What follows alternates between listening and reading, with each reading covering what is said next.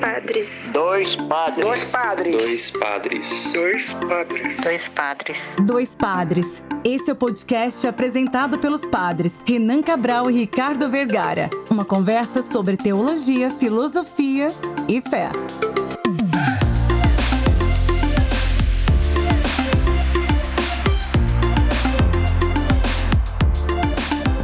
Olá, ouvintes! Está no ar mais um episódio do podcast Dois Padres. Eu sou o Padre Ricardo.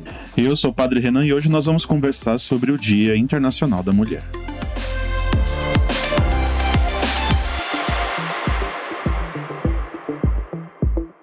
Bem, antes de iniciar nosso papo aqui com nossas ilustres convidadas, vale sempre lembrar: siga a gente nas redes sociais, principalmente no Instagram, que é arroba Dois Padres Podcast, tudo junto, arroba Dois Padres Podcast.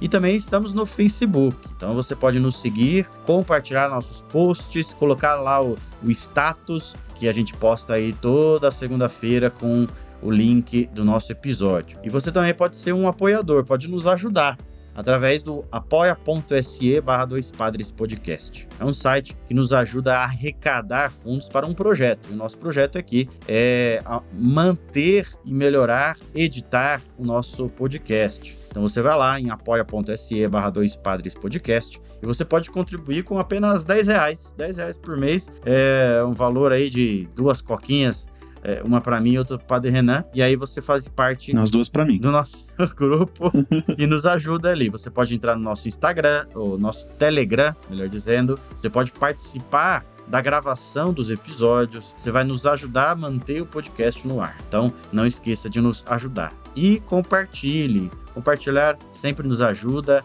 dá engajamento e faz nossos números crescerem. No Instagram, no Facebook e também no agregador de podcast que você utiliza: Spotify, Deezer, Pocket Cast, Apple Podcast, Google Podcast, seja ele qual for, vai lá e nos ajuda compartilhando nosso episódio, nosso podcast. Muito bem, estamos aqui hoje com essas três ilustres convidadas, como disse o Padre Ricardo. É, vou apresentá-las rapidamente, depois vocês dizem aí de onde vocês são, tá bom? Estão aqui conosco a Bianca, a Celeste e a Hortência. Sejam bem-vindas. É, boa noite, boa tarde, bom dia. Não sei qual horário que o público vai estar tá ouvindo, né? Escutando. É, meu nome é Celeste, eu sou assistente social. Né? Atualmente eu trabalho em uma ILPI, né? Falando assim, no senso comum, no caso, um asilo. E estou aqui participando hoje dos dois padres para contribuir e vai ser um prazer, né? Fazer esse bate-papo aí com vocês dois e com as meninas também.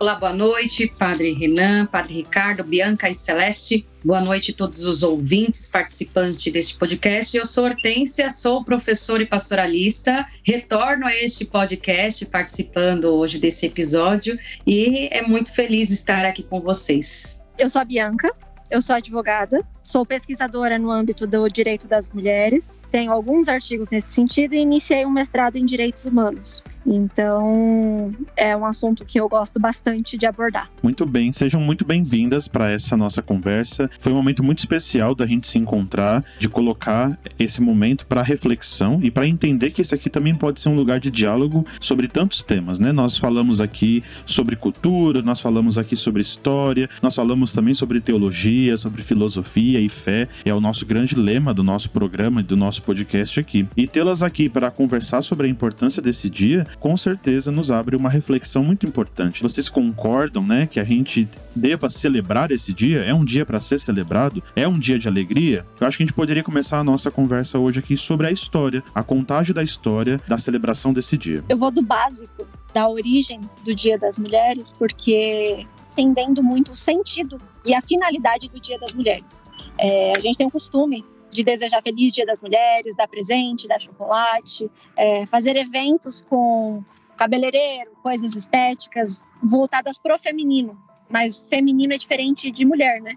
E o Dia da Mulher é um dia sobre luta e não sobre feminilidade. Historicamente falando, a luta começou em 1875, mas aí as coisas foram passando, passando, passando, até que a gente teve em 34 um, aquele incidente em Nova York, em que uma fábrica trancou 175 mulheres aproximadamente grevistas que estavam buscando direitos o que elas reivindicavam? Uma jornada decente, porque elas trabalhavam 15 horas por dia e recebiam menos que a metade do salário do homem. E ainda tinham a jornada extra quando chegavam em casa, porque elas tinham as atividades domésticas. Então, elas pediam melhores condições de trabalho, pediam um salário digno, ou pelo menos equiparado, pediam uma jornada mais compatível com o corpo humano.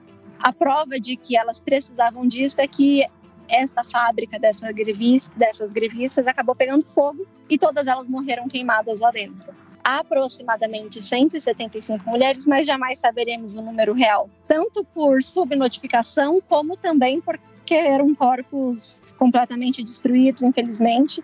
Mas dali em diante começou uma revolta um pouco mais forte, que foi se estendendo pela América Central, depois chegou na Europa e aí foi se estendendo, até que foi declarado que o dia 8 de março, o dia do incêndio, seria oficialmente o Dia da Mulher.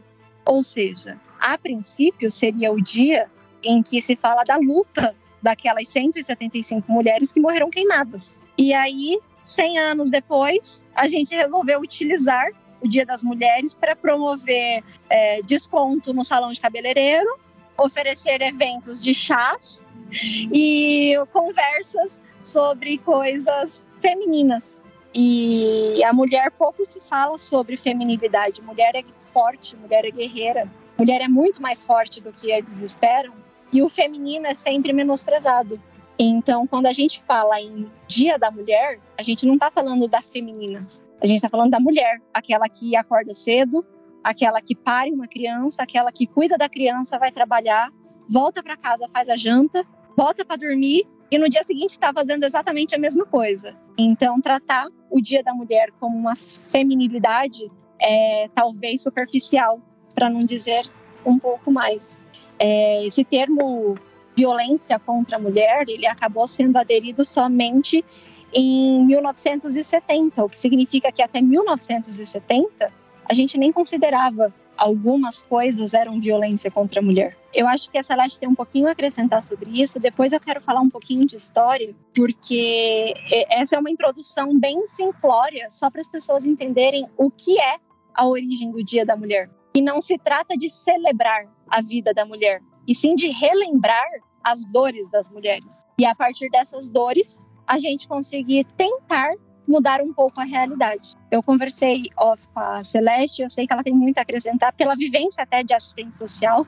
E eu sei que ela já viu muita coisa, passo a bola para ela. Uma coisa interessante é esta coisa de saber a história, porque é uma coisa que a gente tem que ver na escola, sobretudo, né? Claro, a gente está aqui focando nesse Dia Internacional da Mulher e é isso que a gente veio trazer, justamente trazendo vocês para falarem. É, mas é uma coisa que, para tudo, a gente tem que saber a história. É, a gente tá onde tá, como que a gente passou por isso, como que a gente chegou nisso. A gente na teologia estuda a história da igreja, a gente estuda a história do Brasil, a história do mundo, a história das culturas, para entendendo aonde a gente está, como a gente chegou e para onde que a gente vai. E, e essa data que parece ser uma data, como você falou, por alguns motivos comercial, uma data comercial, tem muito mais do que isso, simplesmente, né? Tem essa parte cultural, essa parte forte, essa parte da vida de muitas mulheres, essa parte da bagagem da história de todas elas, né? Bom, então, aí com a, com a fala da Bianca, né, aí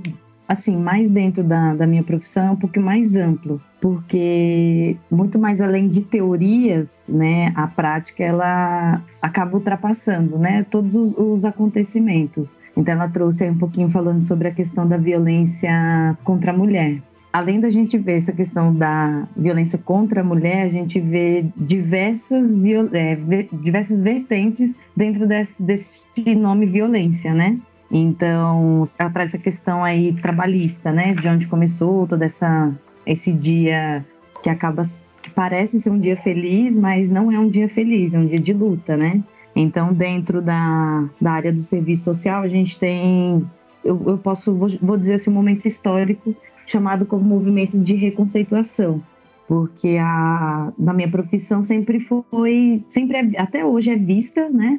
Desde 1900 e 30, vamos dizer assim, é vista como algo de caridade, uma área totalmente feminina, mas não é. Infelizmente, tem aí uma, uma média aí de um percentual de 93,7% dominado por mulheres. Né, por ser uma área de cuidado, essas coisas, né? Normalmente, quando eu encontro algum homem que é assistente social, né, no cotidiano, eu até falo, nossa, que legal, né? Aí a gente acaba tendo essa troca, ele relata também as dificuldades de inserção no mercado de trabalho, né? Isso, é, isso, é, isso acaba sendo bem interessante também. Mas trazendo um pouco de história, essa questão do movimento de reconceituação, né? Acontece ali em 1965, a gente está numa fase de, de, de, ditadura, então é um momento ali que a, a, a partir da igreja ali, a teologia da libertação está super envolvida, né, com as mudanças, é um, na verdade é um radicalismo que acontece, né? Então a gente sai dessa coisa de caridade, essa coisa de igreja,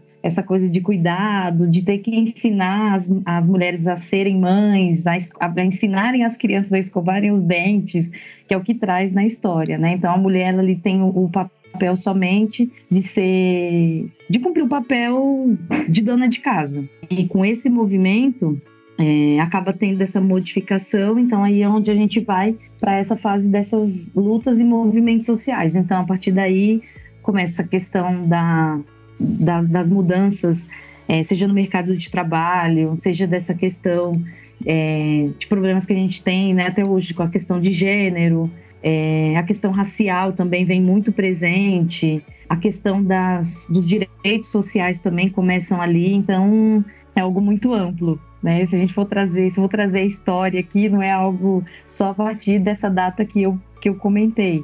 Né? Então é algo que tem muito lá de trás, mas são contribuições, assim, pontos. É uma parte, na verdade, que eu achei importante trazer para a gente poder comentar nesse momento, né? Se eu for falar aqui das minhas diversas experiências, sempre eu, eu compartilho com o Renan, né? Às vezes eu falo, Renan, hoje eu tive um dia cabuloso, as coisas são difíceis, né? Eu vim de uma área bem diferente, então eu trabalhava no serviço de acolhimento para crianças e adolescentes, onde eu vivenciei diversas experiências, experiências, né? Agora eu estou trabalhando em um asilo.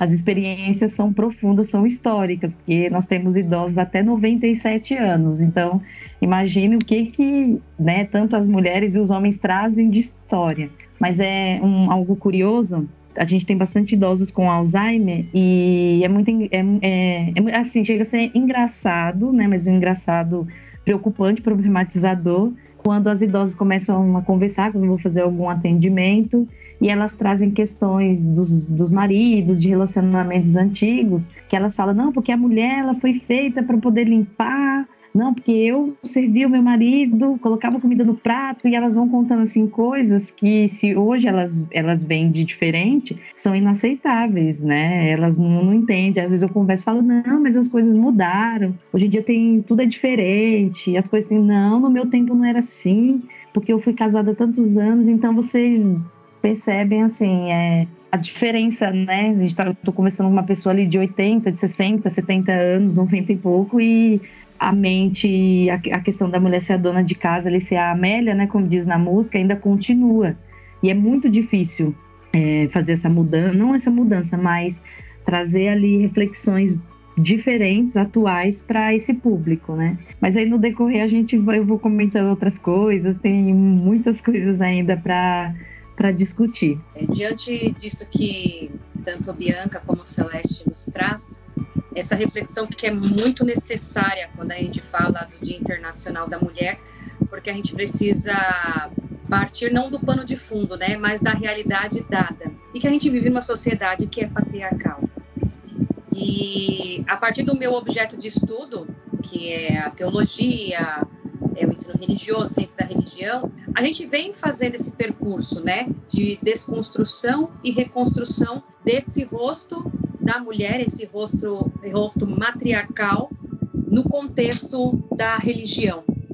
E aí a gente pode trazer no hoje da nossa história, né? A gente tem ali pastoras, é, mulheres que, que atuam na, na nossa igreja católica também de uma forma muito muito peculiar nessa força feminina, né, nessa força que transforma também, traz essa vida e mostra que a partir daquilo que nós falamos, a gente revela também os nossos direitos, né? A gente luta por política pública, a gente luta por uma igreja menos endurecida, mas uma igreja que acolhe. E aí eu trago nomes, né? Por exemplo, a Alexia Salvador, a própria Ivone Gebara também, tem uma contribuição é, magnífica no âmbito da teologia feminista e que vai rompendo com essa hierarquia também, tanto patriarcal. Nancy Cardoso também, que faz leituras bíblicas que parte do chão da realidade dessas mulheres, mulheres muitas vezes sofridas nas periferias, e que ela coloca a vida dessas mulheres no centro. E aí nós podemos fazer uma releitura também da vida. Ali tem a Camila também Mantovani, que é uma jovem, né, jovem teóloga que tem muito a dizer e ela parte do campo da educação também. Então, como que ela vive é, essa dimensão das mulheres religiosas e que faz uma teologia a partir desse novo que surge, né? Temos ali a pastora Odja Barros, que sofreu muito com a, a, a última campanha da fraternidade também, mas está ali na luta, se coloca ao lado daqueles que mais sofrem. Temos a pastora Romi também, bem, que é fantástica e tantas outras que a gente poderia trazer, né? A Luz Marina, a Ana Esther. Então, esse jeito de fazer teologia também, claro, a gente coloca, é, de uma certa forma, uma produção mais acadêmica, né? Mas as nossas mães, né? As nossas irmãs, aquelas que às vezes não estão neste espaço acadêmico, mas que faz essa teologia matriarcal e que nos revela essa rua, né? Porque o rua, ela, ela é feminina, né? voar. Então, esse espírito que sopra e que transforma a nossa realidade tão endurecida com tudo aquilo que a gente está vivenciando nesse contexto também atual. Então, a partir da fala das meninas, acho que é muito importante a gente fazer essa retomada histórica e perpassar também as nossas experiências, as nossas realidades, né? Quantas de nós sofremos ainda? Diante desse, desse contexto que é colocado ali, como a Bianca mesmo fez, né? Falou, é, o Dia Internacional da Mulher comemorar de uma forma até consumista, né? Mas aí a gente quer romper com essa lógica e trazer esse rosto da mulher de uma forma muito diferenciada. Você acabou comentando antes, porque eu consigo somar a fala da Celeste com a fala da Hortência dentro de um contexto que eu já queria trazer. É, a Celeste falou bastante sobre o trabalho sobre, é, da mulher, enfim, e falou sobre as vivências das mulheres mais antigas e viveram outras épocas. E a princípio, quando foi feito o decreto do trabalho das mulheres, ou seja, quando foi autorizado legalmente o trabalho das mulheres no Brasil por volta de 1925, 27, tem algumas divergências doutrinárias sobre a data, mas enfim, foi ali no finalzinho da década de 20 e ali foi proibido o trabalho noturno da mulher. Por que, que foi proibido o trabalho noturno? É porque eles tinham medo dela ser sequestrada, dela ser capturada no caminho? Não. É porque de noite a mulher tinha que cuidar da casa. Então ela tinha que trabalhar de dia, no comércio, na indústria, mas de noite ela era dona de casa. De noite ela era esposa, ela era mãe, ela era filha. Raríssimas exceções permitiam que a mulher trabalhasse de noite. Exemplo, serviços de cuidado, trabalhar em manicômios, em hospitais, que naquela época tinha manicômios, né? Elas trabalhavam como serventes. Mas sempre o período noturno para a mulher era uma questão de cuidado ou cuidar dos filhos, ou cuidar do marido, ou cuidar de enfermos. Ah, o período noturno dela era assim. Tanto que a hora noturna feminina ela é menor do que a hora noturna, em falando em jornada de trabalho, até hoje é menor em relação à jornada do homem. Por quê? Porque ela tem que chegar em casa mais cedo. A criança vai acordar. Ela tem que estar lá para cuidar dessa criança. Então, o contexto de trabalho também vai inserindo a mulher num caminho em que ela tem uma jornada dupla, porque durante o dia ela trabalha na rua para levar dinheiro para casa. Durante a noite, ela tem que cuidar da casa que ela levou o dinheiro. E a gente não pensa nessa jornada dupla, porque o homem, em geral, ele chega em casa e ele descansa. A mulher chega em casa e aí é que ela começa a trabalhar. Então, pensando em trabalho, é importante esse, esse marco legal, realmente, de um decreto que diz que a mulher não pode trabalhar de noite porque iria atrapalhar a vida social dela. Qual era a exceção? Para cuidar de enfermos ou caso ela trabalhasse em algum local que tivesse algum responsável familiar por ela. São as duas únicas exceções, e isso se seguiu por décadas, até aproximadamente a década de 50.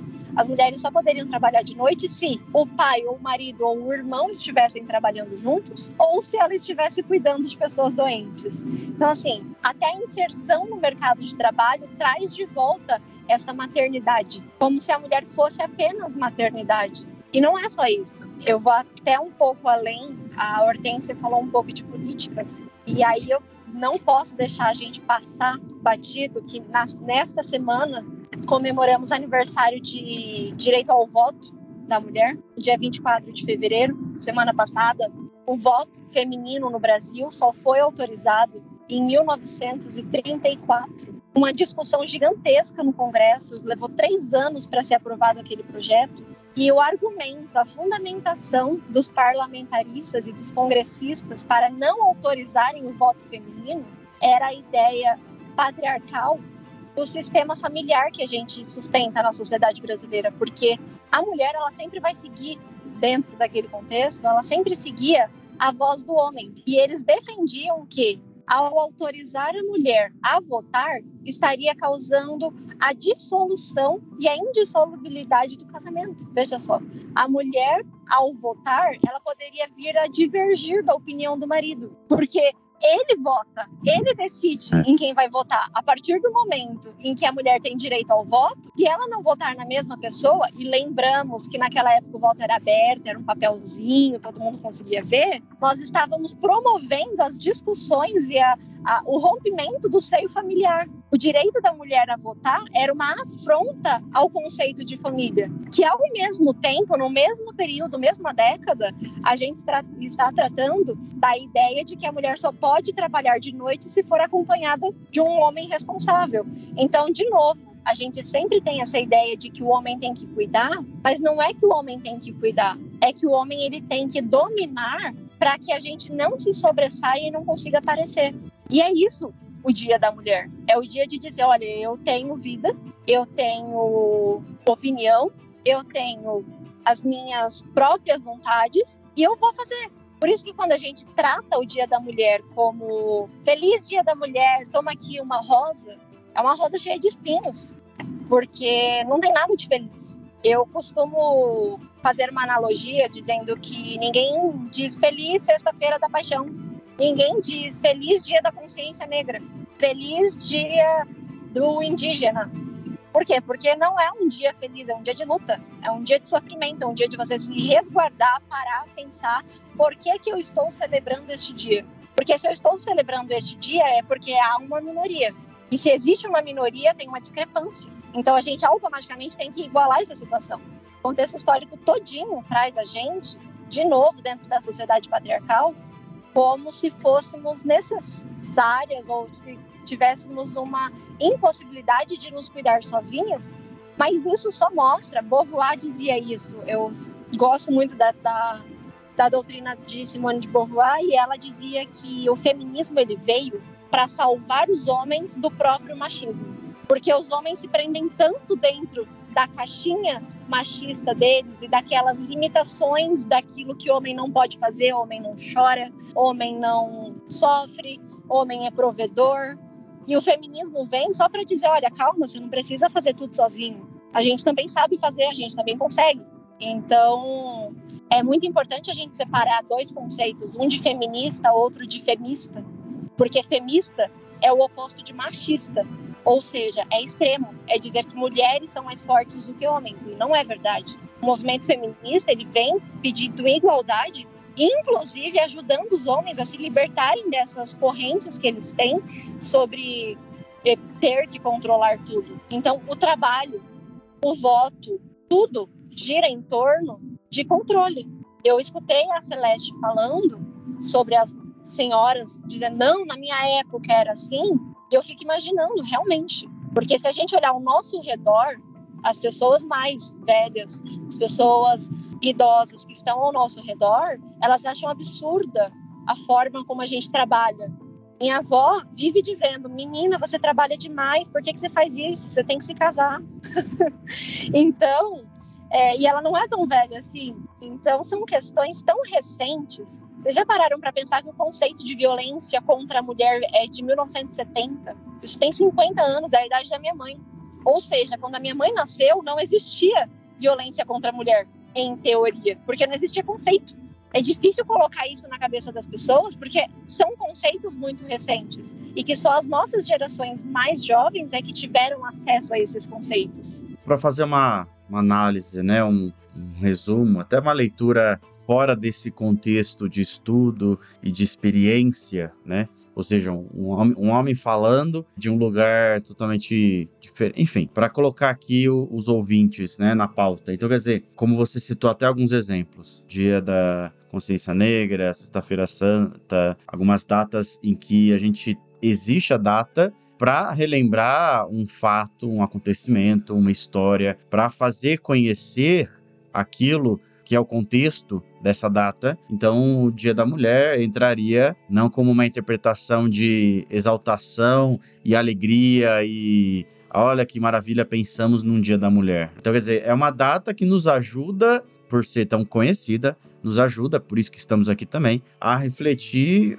os sofrimentos, as angústias, as necessidades, os cuidados, aquilo que, aquilo que devemos observar, né? Que somente um, uma data específica, um movimento específico, algo nos vai trazer a luz para esta minoria ou esta situação né, indelicada, que às vezes nem é de minoria, mas é uma situação que foi colocada. Então, é, o Dia da Mulher é importante para reconhecer isso, né? Você usou aí o exemplo também da, da rosa cheia de espinhos, que é muito comum aparecer nesse dia em todas, hoje em dia, redes sociais e tal. É uma vida marcada por espinhos e que ela é lembrada nesse dia, valorizada, enriquecida, mas também a ideia de diminuir o machismo, diminuir essa, esse pensamento, se a gente pode colocar antigo, né, de não dar voz à mulher. Eu achei muito interessante você colocar a questão do voto, né? Que, que é, a mulher votar significa poder ir contra o marido. Então, quer dizer, são pontos muito, muitíssimos interessantes para a gente colocar aqui para nós, né?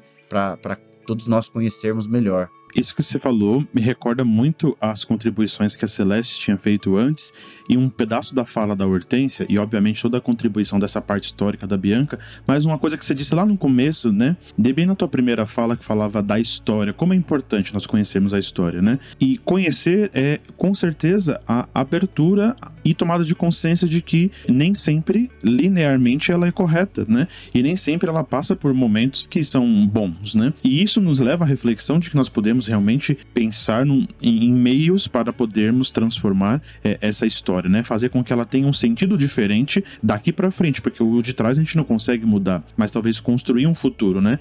E eu me recordo. A, a história não é, não é boa ou ruim, a história é, ela aconteceu, né? A, a gente vai lendo e aí tomando novas decisões, né? Novas decisões. Diante de algo que pode ser interpretado, né? E com certeza aqui não é só uma interpretação, aqui é um fato, né? De um fato histórico extremamente que desumanizou tantas mulheres e que tirou delas a vida, né? Como nós ouvimos no, no início da história. Mas me recordo muito de que a comunidade cristã ao qual nós pertencemos e da qual nós falamos para esse podcast, né? Para os nossos ouvintes, aqueles que estão conosco nessa, nessa jornada e nesse caminho de, de reflexão, nós sempre conversamos aqui nas partilhas, na, nas nossas conversas, com quem participa conosco, né? Como é importante ter a consciência de que, por exemplo, aquilo que a Hortência dizia, né? É esse patriarcado que pode ser vencido porque machuca, né? É, é uma história muitas vezes de dor, com essa, essa novidade de pensar as mulheres como o, o matriarcado, né? E me recordo muito das, das, figuras femininas que nós temos, por exemplo, no, no texto bíblico, né? É, nós temos Maria no Novo Testamento, mas todas as figuras no, no Antigo Testamento que são são de é, muitas vezes mal interpretadas, ou elas são colocadas do lado da infertilidade, porque não geram vida, ou são colocadas do lado da prostituição, por exemplo, que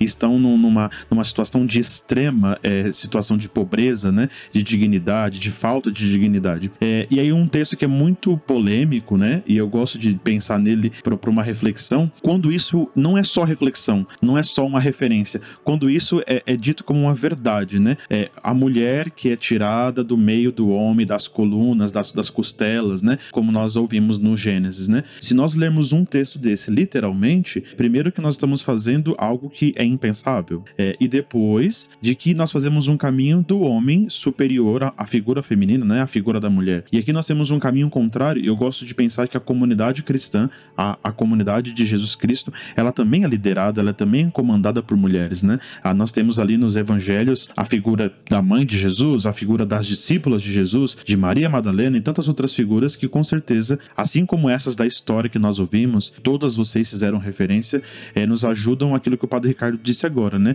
De olhar para o futuro e de construir essa nova história, né? De poder reformar aquilo que nós estamos vivendo. Essa figura, eu sempre medito muito na ideia das mulheres que são relatadas na Bíblia, porque se formos pensar que esses textos foram escritos há cinco, quatro mil anos, qual era o papel da mulher naquela época? Procriação, ponto.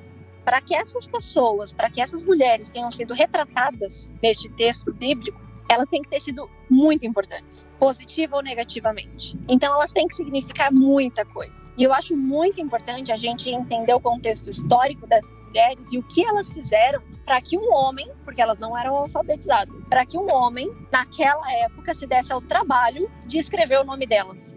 Então, é um estudo que eu busco fazer não está completo, mas quanto mais eu estudo, mais eu vejo o quanto a gente é forte desde sempre. Eu não quero trazer sentimentos ruins aqui para nossa conversa, mas enquanto estamos conversando, pelo menos no Brasil, falando em Brasil, pelo menos pelas minhas contas de tempo que estamos aqui, aproximadamente umas 135 mulheres foram agredidas verbalmente, umas 80 foram agredidas sexualmente ou moralmente, e daqui a uns cinco minutos alguém vai apanhar. E por isso que é, tão revoltante a gente pensar em Feliz Dia das Mulheres, porque é Feliz Dia para quem? Até o final dessa nossa gravação, provavelmente uma mulher no Brasil vai morrer, vai ser assassinada. E pelos dados, eu posso inclusive deixar depois os links de todos esses dados, a IBGE, é ONU, enfim. Dentre todos esses dados, o que, que a gente pensa sobre o Feliz Dia da Mulher? Quem é a mulher que está feliz neste dia e de quem que nós estamos tratando. Porque se você for pegar, o IBGE ele faz um mapa da violência. É muito interessante esse mapa da violência e ele faz estatisticamente quantas pessoas morreram no ano, qual foi a causa da morte, onde ocorreu essa morte. E o último censo que nós tivemos foi em 2019 sobre o mapa da violência. Chegamos a, ao resultado de que 73% das mulheres morrem dentro de casa, que teoricamente deveria ser o, local mais seguro, porque dentro de casa é o nosso lar, né? A nossa casa. Enquanto os homens, 80% morrem na rua. Por que, que eles morrem na rua e as mulheres morrem dentro de casa? É simples, porque o agressor é exatamente a pessoa que deveria proteger, a pessoa que deveria acolher. Então, é aquilo que o padre Renan disse, a história, ela não é, não, não existe interpretação de história, a história é, e a realidade é, e os dados estatísticos são. Enfim, é uma revolta que eu tenho e que eu queria passar para vocês. E, ó, nesse exato momento, uma acabou de apanhar fisicamente. Passo a palavra. Então, dentro do que a Bianca, a Hortência falaram aí, né, os padres também trouxeram, é, eu pensando aqui é, dentro do papel do que assistente social faz, né? Então, assim, a gente tem. São diversas coisas, mas é, quando a pessoa fala, ah, mas é só uma ajuda, é só dar uma cesta básica, não, é, é muito mais que isso. Né? Porque, querendo ou não, é uma profissão que vem sempre de, de lutas, de, de diversos tipos de lutas, né? Então, dentro do, da questão da, da mulher, eu trago assim que a gente é, levanta uma, uma bandeira de luta né, em defesa dos direitos da mulher e principalmente pelo fim da violência, mas de uma forma com ações políticas. Claro que tem todo aí um processo da, da militância, do, dos, dos protestos, da, das, das passeatas, enfim, de tudo que, o que precisa ser feito, mas no, com uma perspectiva para intensificar essas lutas sociais. E eu acabei anotando aqui, né? Acabei até de esquecer de comentar no início. É, atualmente eu estou fazendo pós-graduação em gerontologia social e saúde mental. E esses dias, conversando lá com uma da, das idosas, ela tem 50% do corpo queimado, né? É, e foi em decorrência de uma questão de violência doméstica. né? E ela traz isso com muita frequência. Sempre que a gente começa a conversar, traz algum, algum assunto, ela é, é, muito visível a, as queimaduras dela, né? Assim, é praticamente você olha para a pessoa, você vê metade do rosto particularmente normal e o restante totalmente queimado, da cabeça aos pés. E foi em decorrência de uma, de uma violência doméstica. E ela justifica, né? Sempre pergunto em relação à situação, e ela fala que foi sem querer, que era porque o marido dela estava bêbado, né? Mas ele não bebia sempre, bebia de vez em quando e que nesse dia ela acabou esquecendo uma panela no fogo e ele acabou batendo nela sem querer e aconteceu esse fato. Ele saiu intacto e infelizmente ela tá, está nessa situação atualmente, né? Não só ela, como a gente tem outras situações também de diversos tipos de violência. É difícil a gente imaginar que uma pessoa idosa sofre uma, uma uma, violência sexual, né? É categorizada como abuso. É, aí a gente faz, as pessoas falam, ah, mas idoso? É, sim, não deixa de ser a figura, ter ali a figura feminina, né? Tem essa coisa da, de culpar a figura feminina por, por diversas situações. Ah, mas é porque ela não fez tal coisa. Ah, é porque não, não serviu da forma correta é, não devo atenção para o esposo. Então eu trago isso assim que são coisas muito preocupantes. Né? Foi até assustador para mim porque eu sempre lidei com questões de violência com pessoas mais novas, mais jovens, né? E aí quando eu chego em um asilo e me deparo com aqueles tipos de situações, foi um pouco assustador. Né, até você começar a entender, é, é, observar situações, eu fiquei assim muito em choque de ver tudo aquilo. Mas é, a Bianca citando aí da, das ocorrências, né? Enquanto a gente está aqui, tá aqui conversando, eu estava lendo um texto sobre, na verdade, um artigo de uma socióloga da USP, a Eva, Eva Blay, Eva Blay, não sei como se pronuncia. Ela traz uma, fra, uma fala assim, que ela fala que o feminismo ele até avançou, mas ele não consolidou os avanços. Que é onde a gente vê que as leis, por exemplo, vou citar aqui a questão da Lei Maria da Penha é, a gente tem a lei promulgada, tem suas alterações, tem tudo que ocorre, porém, infelizmente, ainda tem muitas falhas, porque quando a mulher passa por alguma situação, infelizmente, quando ela chega numa delegacia, principalmente da mulher, tem um homem para recepcionar no atendimento. Isso daí já acaba sendo uma segunda violência que a pessoa sofre, porque a, acaba ela a culpabilização ali da figura feminina, ah, mas por que você fez isso com seu marido? Ela é questionada, ela não é ouvida, ela não é escutada. Então eu entendo que a pessoa acaba sofrendo uma, uma segunda violência. Já fiz acompanhamentos de, de mulheres né, em delegacia, então eu trago isso como vivência mesmo, de, de, de cotidiano profissional. E isso infelizmente acontece, né? Por isso que essa fala dessa socióloga faz muito sentido diante dessas minhas citações aí desses acontecimentos, né? Então acredito que são lutas por, pelos direitos assim que a gente vai caminhar, caminhar e vai ser todos os dias, né? Uma busca longa, uma caminhada longa. Eu acredito que não é porque tem leis, tem tudo, hoje em dia já está mais tranquilo. Mas são é, reflexões interessantes. A gente tem que trazer que a gente precisa falar sempre. É, eu vou complementar, Celeste, porque foi fantástica essa sua lembrança. Tenho dois pontos para falar. Primeiro, Sim.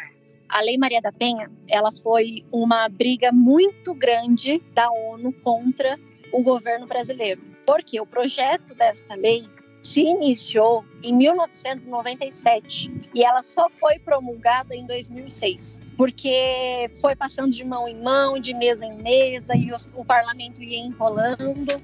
Mas quando ela foi aprovada, ela foi eleita a melhor lei de proteção à mulher do mundo. No primeiro momento, ela foi sensacional. O problema é que faltava estrutura física no Brasil para poder acolher todas as determinações que tinham nessa Lei Maria da Penha. A Maria da Penha ela surgiu através da Convenção dos Direitos das Mulheres, que, enfim, é, em português a gente não tem muita tradução, mas seria o, a, a CEDAW em inglês, que é de 1979 e ela, a CEDAW ela define como violência contra a mulher, que é um termo que nasceu em 1970, e aí em 1979 veio o conceito, a definição do que seria essa violência.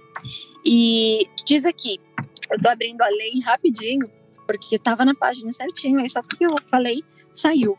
Então eu vou já passar para a próxima parte e depois eu, eu leio esse pedaço, tá? A Lei Maria da Penha, ela é excelente, juridicamente falando e historicamente falando.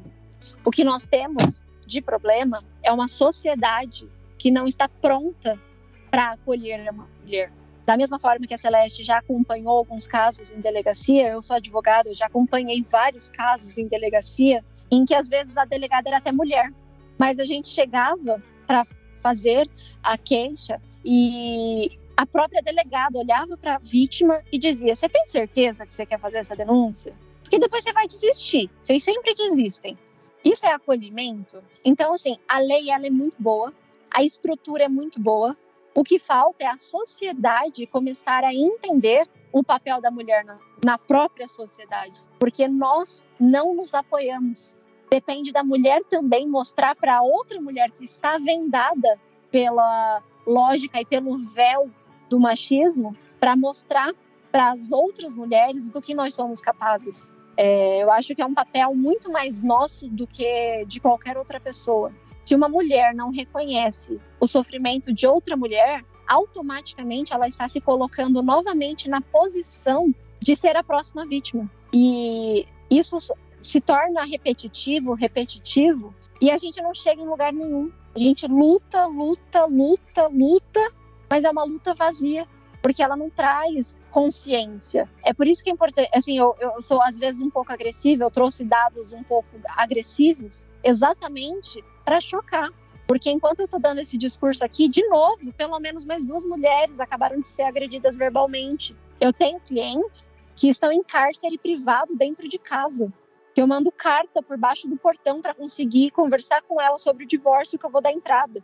A gente precisa se ajudar. Existe um, uma frase que eu vi uma vez no Twitter, uma pessoa falava assim, é, eu não sei exatamente, não lembro exatamente a frase, mas dizia assim: coloque, né, por a intenção, ou lembre agora, ou tente procurar ajudar, ou enfim, pelo menos saiba que todo homem conhece uma mulher que sofre algum tipo de abuso. Se você não conhece nenhuma, é porque você não conhece. Quer dizer, mas existe, com certeza. Então ele, ele diz assim: então essa frase diz justamente isso. Sempre, você, todo mundo na vida conhece alguém que sofreu algum abuso, mesmo que você não saiba, mas é, tem muitas mulheres que sofrem, né? E assim, eu como padre, padre Renan, também a gente não pode falar muito, mas é, essa realidade do machismo opressor, do sofrimento em casa, do sofrimento com a sua própria vida e suas escolhas, é, com as suas decisões. Isso existe muito mesmo entre as mulheres, né? Eu acredito que cada vez mais também isso é, é, muito importante, né? A gente vai conseguindo garantir, claro, que minimamente esses direitos, né? É uma luta muito grande. Aqui nós, entre nós temos é, uma advogada e, e, que fala com causa, com propriedade diante disso. E a gente poderia trazer diversos casos, né? Por exemplo, as mulheres encarceradas, né? Como é que vivem? A dimensão da gravidez, a dimensão Sim. da própria higiene, né? Que a gente, hoje a gente fala da pobreza menstrual, né? Então, assim, e, e, o que eu acho interessante e é muito importante a gente ressaltar aqui, a pastoral da juventude, desde o ano passado, mas já há muito tempo já vem trazendo essa pauta, né? E o ano passado teve uma campanha muito bacana na Pastoral da Juventude, que era pela vida das companheiras. Então foi feito todo um estudo, e ali no site da, da PJ, né, pj.org, é, tem muito material, tem estudo com iluminação bíblica, muitos teólogos e teólogas se debruçaram diante disso para trazer essas nuances, né? Falando sobre a dimensão da violência de gênero, de violência doméstica, física, psicológica, financeira, institucional, simbólica, a violência obstétrica, gente, de pensar assim que a mulher vai é, ganhar o bebê e sofre a violência obstétrica. E se for negra, sofre ainda mais. Então, a gente pensar tudo isso e, e, como a gente pode garantir minimamente esses direitos e essas políticas públicas. Por isso que, a partir é, da minha realidade como educadora, como é que eu vou trazendo essas pautas, né? E aí, hoje, nós estamos aí com a campanha da fraternidade que fala sobre educação, como a educação entra no âmbito é, do direito das mulheres. E aí que a gente luta muito para ter mulheres na academia também. A gente tem muitas poucas mulheres na academia. Então, como que a gente luta por isso para que aí realmente a gente possa vivenciar um Dia Internacional da Mulher com um jeito totalmente diferente daquilo que a gente realmente vê aí na mídia, que é só mercadológico, né? Mas essas pautas são, se fazem muito necessárias, né? E dentro da igreja também, eu acho que a gente vai fazendo um percurso bonito, né? E, e, é bonito quando o padre reconhece isso, né? E aí o padre Ricardo traz, não é o meu lugar de fala, mas a gente reconhece. O fato de reconhecer já é um caminho para a mudança, né? Porque às vezes a gente pode dizer, não, imagina, isso não acontece, né? Mas não, sabe que existe, reconhece que existe essa dor e por isso a gente é, é, é um caminho de mudança. Então acho que isso é muito importante também dentro dos nossos percursos aí com as nossas juventudes e infâncias, né? Muito bem, olha esse papo aqui tá tá muito bom. É sempre, como eu disse lá no início, é muito bom. Eu gosto muito saber a história das coisas, né? Da é, como que chegamos onde chegamos, seja em qual âmbito for. E esse papo que tivemos aqui, meio rápido assim, a gente tem que já encaminhar para as finalizações. Né, como nós falamos em off aqui, o nosso programa, a gente não tem a pretensão de ter um debate longo, assim, um programa muito extenso. Então a gente vai se encaminhando, infelizmente, infelizmente, mas a ideia é a gente nesse bate-papo que eu e o Padre Renan temos, que a gente sempre tinha muitas vezes, começar a gravar isso e começar a publicar para mais pessoas participarem também. Então hoje nós tivemos esse papo falando sobre o Dia Internacional da Mulher, conhecendo um pouco mais da história dessa grande data, conhecendo um pouco do trabalho de vocês, que é um trabalho tão bonito e, e tão importante e que a gente viu aqui, com certeza, uma décima parte daquilo que vocês fazem, fizeram e continuarão fa fazendo ainda, sobretudo pelas mulheres. Né? Então eu quero aqui agradecer né, a participação de vocês, o tempo de vocês aqui no nosso programa. Mais uma vez, é, é, momento da gente agradecer a presença de vocês aqui com esclarecimentos na contagem dessa história e com certeza nos abrindo a reflexões, né? E para finalizar essa nossa conversa, e obviamente isso aqui abre um leque de discussões, é, os nossos ouvintes, vocês que continuarão falando sobre esse dia, sobre essa história em diversos outros lugares, né? Para finalizar, né, deixa aqui uma mensagem para nossa audiência audiência? Eu, na verdade, eu não queria deixar mensagem, eu queria apenas ler aquele artigo que define o que é o direito da mulher e o que é, inversamente, a violência contra a mulher. Porque a gente está brigando apenas, a nossa luta não é por, por soberania, não é por supremacia, a gente só quer igualdade. E a Convenção que trata dos direitos das mulheres define que a expressão discriminação contra a mulher significará toda a distinção, exclusão ou restrição baseada no sexo e que tenha por objeto ou resultado prejudicar ou anular o reconhecimento, gozo ou exercício pela mulher independentemente de seu estado civil, com base na igualdade do homem e da mulher, dos direitos humanos e liberdades fundamentais nos campos político, econômico, social, cultural e civil e em qualquer outro campo. Ou seja, quando a gente fala de direito da mulher, a gente inversamente está falando de luta contra a violência. E a violência ela vem de onde a gente menos espera. Então, existem vários canais. Deixo aqui o meu contato para qualquer pessoa que precise, que escute este áudio, que escute esse podcast e precise de ajuda, pode falar comigo que eu tenho meios de ajudar. Eu deixo três indicações é, aqui, né? Tem um artigo da socióloga que eu comentei, da, da Eva Blay, que se chama 8, 8 de Março, Conquistas e Controvérsias. Então, muitas coisas assim que eu não tinha nem noção, né? Ela atualmente, se eu não me engano, ela tem em torno de 84 anos, mas ela traz assim reflexões é, bem interessantes, acompanhando todos os, o processo histórico, né, da, das mudanças em torno do 8 de março, né? Ela traz desde o do contexto histórico até a nossa atualidade. É, deixo também um CD da Elza Soares, se eu não me engano ele chama, acho que é Deus é Mulher, que é de 2018, e é onde ela traz muitas é, músicas, muitas reflexões também em torno da questão da figura feminina. E eu trago também um podcast que eu escuto com muita frequência, que se chama Calcinha Larga. São três mulheres né, que, que falam e elas trazem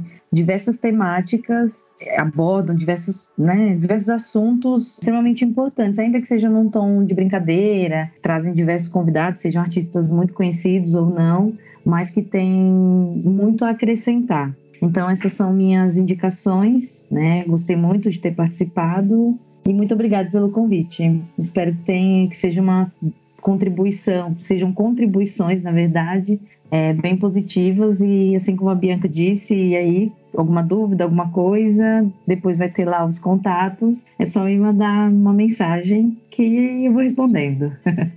e é isso. Eu agradeço por poder participar dessa partilha, desse de fomentar esse esse pensamento da gente buscar mudar também esses rumos da história e trazer mais vida, vida e dignidade às mulheres.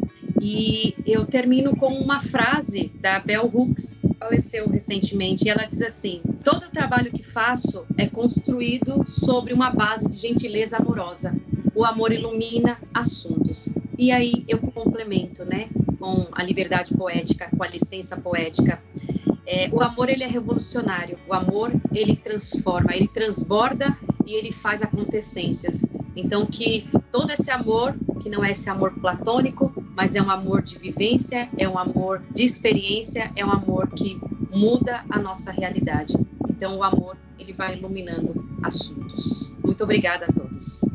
Muito obrigado também mais uma vez vocês por nos por possibilitar essa conversa e com certeza com a experiência de vocês, com a, a contribuição desse dia, dessa nossa conversa, possam, possamos chegar em outros lugares com tantas reflexões que foram abertas aqui. Eu sempre gosto de dizer que o nosso podcast não encerra nenhuma das discussões, pelo contrário, aqui nós damos o pontapé e nós continuamos a nossa conversa. Tudo bem, pessoal, queridos ouvintes, lembrando que todos os links é, indicações que nossas irmãs sugeriram e deram aqui, nós vamos colocar aí no nosso Instagram. Vamos colocar os links também no agregador. Então, se você escuta pelo Spotify, por exemplo, vai estar tá lá o link. Você pode acessar as indicações todas que nos foram dadas. Então, mais uma vez, muito obrigado. Obrigado você que nos ouviu até aqui, que abriu um pouco seu coração e sua mente para aí é, dar essa pincelada sobre essa grande data que celebramos. Esse foi mais um episódio do podcast Dois Padres. Esse programa foi produzido por Padre Renan Cabral e Padre Ricardo Vergara. A pauta de Padre Renan, Padre Ricardo, Bianca Amaral, Celeste Soares, Hortência Novaes. Edição e sonorização, Estúdio El Gato. Colaboração, Fabi Ribeiro e a arte de Paulo McAllister. Nos ajude a manter esse podcast no ar. Contribua em apoia.se barra dois padres podcast. Eu espero que você tenha gostado. Gostei muito de estar aqui com nossas irmãs. Nos siga no Instagram, arroba dois padres podcast. Compartilha e divulga o nosso programa. Fique com Deus. Deus abençoe. Uma ótima quaresma para todos vocês. E até mais. Tchau. Deus abençoe. Até mais.